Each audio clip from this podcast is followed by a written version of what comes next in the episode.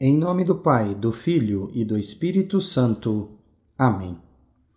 Inspirai, ó Deus, as nossas ações e ajudai-nos a realizá-las, para que em vós comece e para vós termine tudo aquilo que fizermos por Cristo nosso Senhor.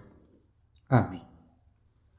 Existe um santo do século III chamado Santo Antão.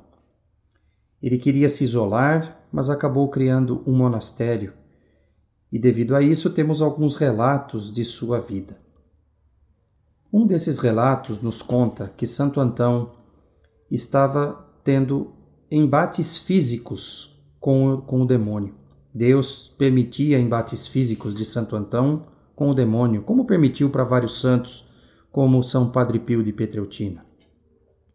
E num desses embates, Santo Antão estava levando uma perfeita surra do demônio e começou a suplicar: Jesus, Jesus, tem de piedade de mim, livra-me desse sufoco. Jesus, socorro, me tira daqui.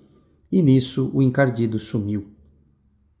Santo Antão se recompôs e viu Jesus ali ao seu lado. E perguntou-lhe: Jesus, onde estava quando eu estava apanhando do demônio?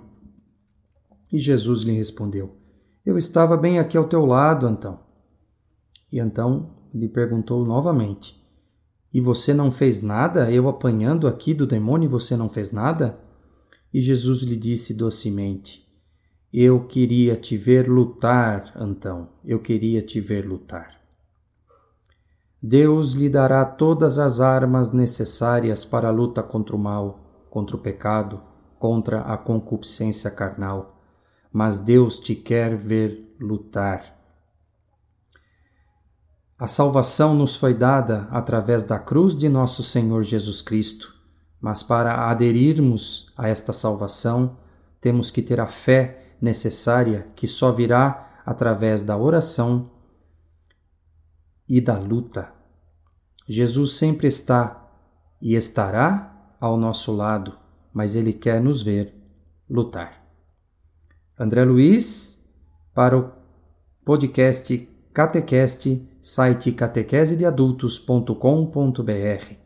Louvado seja nosso Senhor Jesus Cristo, para sempre seja louvado.